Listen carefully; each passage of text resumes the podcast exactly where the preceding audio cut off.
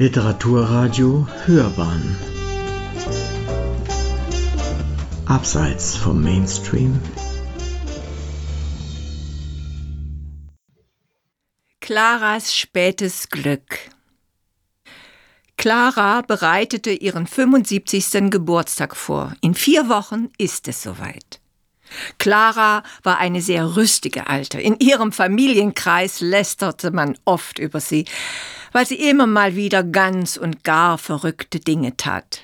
Sie wollte sich selbst beweisen, dass ein zunehmendes Alter keineswegs ein Stoppschild bedeuten sollte. Sie ist sogar im vergangenen Jahr noch Achterbahn gefahren, vor zwei Jahren mit der Loopingbahn auf dem Oktoberfest, reist allein mit ihrem Auto durch die Gegend und, und, und. Abenteuer kann man immer suchen, wenn man nur will. Ihr Leben war nicht das leichteste. Seit vielen Jahren ist sie verwitwet. Schon manches Mal stand sie an einem Grab ihrer engsten Lieben. Aber sie glaubte immer an die Kraft der eigenen Seele, daran, dass sie auch Schutzengel bzw. himmlische Begleiter hatte. Clara war also dabei, für das bevorstehende Fest Einkäufe zu erledigen. Vor allen Dingen erst einmal Knabbereien, denn sie wollte ja ihre Gäste gut bewirten. Körperlich ging das alles noch sehr gut. Sie war mit den Einkäufen fertig und stand an der Kasse des Supermarktes. Als sie an der Reihe war, das Gekaufte auf das Laufband zu legen, fiel ihr eine große Tüte Pistazien aus der Hand auf den Boden und zerplatzte. Ein Mann hinter ihr wollte helfen. Sie bückten sich beide zufällig zur gleichen Zeit und stießen verflixt nochmal mit dem Kopf zusammen. Clara war ärgerlich über sich selbst und über den Zusammenstoß. Aber als sie sich beide mit hochroten Gesichtern wieder erhoben, blieben sie, wie man sagen könnte, auf halber Strecke stehen. Clara? fragte zögerlich der alte Mann. Clara war verwirrt, denn diesen alten Mann kannte sie nicht und sie konnte auch gar nicht antworten. Inzwischen wurden die anderen Kunden an der Kasse unruhig und drängten zu mehr Bewegung. Clara, Mamma mia, Clara, bist du das wirklich?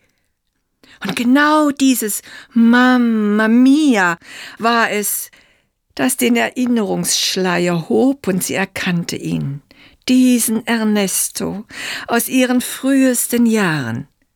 Ernesto, du? Ja, ich denke schon, dass ich das bin, Clara.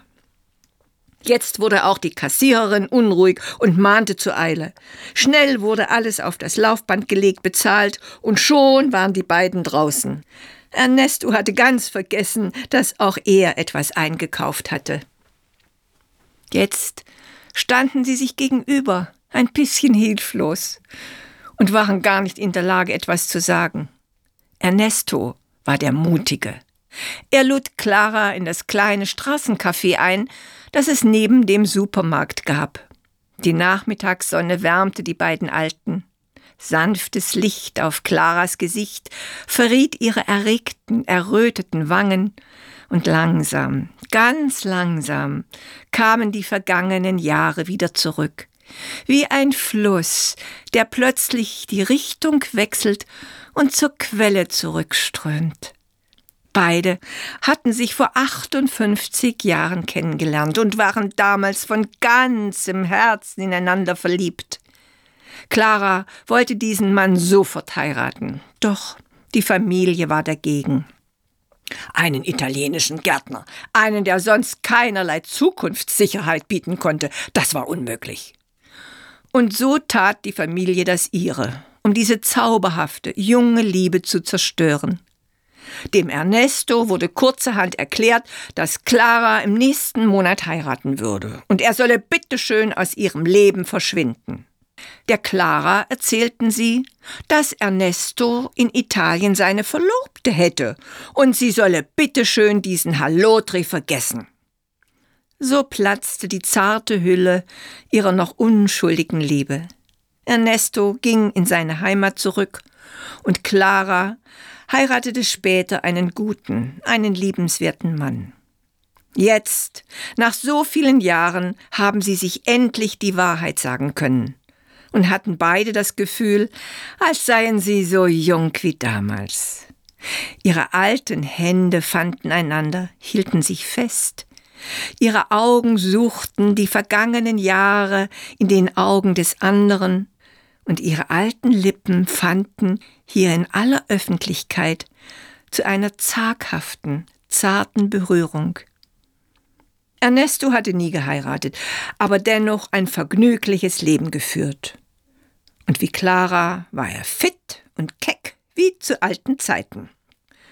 Ernesto war eigentlich nur zu Besuch in dieser Stadt, aber sehr schnell stand für die beiden fest, dass sie jetzt noch die kommenden Jahre gemeinsam verbringen wollen, solange ihnen diese letzte Lebenszeit geschenkt wird. Clara erzählte ihrer Tochter von diesem Mann. Anfangs war diese skeptisch, aber bald musste sie feststellen, dass es etwas ganz Wunderbares war, diese beiden Alten in ihrem Glück zu sehen. Die übrige Familie lästerte. Natürlich, unsere verrückte Alte. Wer weiß, was der noch alles einfällt. Zum Schluss heiratet sie noch mal. Es wurde sogar schon spekuliert, wer dann vielleicht mal Erbe ist. Clara hatte Ernesto zu sich in ihr Haus geholt, und die nächsten vier Wochen bis zu ihrem Geburtstag waren für beide das Paradies, der Garten Eden der versäumten Jugendliebe. Dann änderte Clara kurzerhand das Vorhaben, ihren Geburtstag in einer Gastwirtschaft zu feiern, und dann kam tatsächlich das Verrückte, was niemand und doch alle irgendwie erwartet hatten. Clara wünschte sich von den Gästen nichts, außer dass sie an ihrem Geburtstag zu einem Umtrunk zum alten Sportplatz kommen sollten, am Nachmittag pünktlich 15 Uhr. Die letzten drei Tage waren die aufregendsten der vergangenen vier Wochen, und Claras Tochter hatte, bei dem Gedanken an das Vorhaben, das sich ihre Mutter gewünscht hatte, große Sorgen. Sie wusste, dass Mutters Herz keineswegs so kräftig war, wie Clara immer behauptete. Aber Clara hatte nun mal diesen Wunsch, den auch Ernesto mit Vehemenz unterstützte.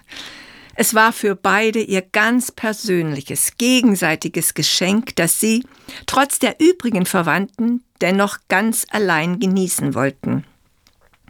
Der große Tag war gekommen.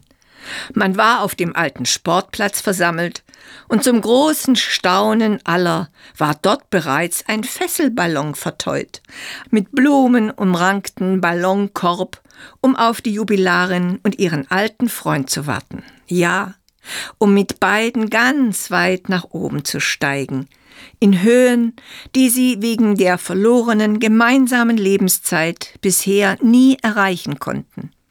Es ging ein Raunen reihum. Natürlich, man konnte ja von der Verrückten nichts anderes erwarten als diesen Blödsinn. Clara und Ernesto, ebenso ihre Kinder, bewirteten die Gäste mit köstlichen Getränken und allerlei Knabbereien. Dann verabschiedeten sich die beiden Glücklichen, der Ernesto und seine Clara, und mit strahlendem Lächeln stiegen sie in die Gondel. Dann löste der Ballonfahrer die Schnüre. Der Ballon begann ganz langsam zu steigen, höher und höher. Sie standen zärtlich aneinandergelehnt im Korb und winkten allen zu, bis sie in luftiger Höhe waren. Der Ballon glitt langsam dahin, unter ihnen waren die Menschen nur noch ganz kleine, hin und her wimmelnde Punkte. Sie überquerten Wälder, Berge und einen Fluss. Langsam senkte sich die Sonne und färbte das Land in ein warmes Rot. Ernesto hielt seine Clara fest umschlungen. Ihr weißes Haar streichelte seine faltigen Wangen. Ein sanfter Wind umspielte die beiden. Sie waren sich so nahe, so einzigartig, zu zweit allein. Ernesto flüsterte ihr etwas ins Ohr und sie strahlte. Ihre Augen leuchteten, als sei sie ein junges Mädchen. Die dunkelrote Abendsonne hatte den Rand der Berge erreicht und warf lange Schatten über die Landschaft, als Clara sich langsam, fast königlich aufrichtete, in die Ferne deutete, tief atmete, lächelte. Ernesto schloss mit einem langen, glücklichen Seufzer seine Augen und drückte seine Clara fest an sich. Zwei vereinte Seelen fliegen auf sanften Schwingen hin zum Zauber ihrer göttlichen Glückseligkeit, weit, hoch droben, unendlich weit.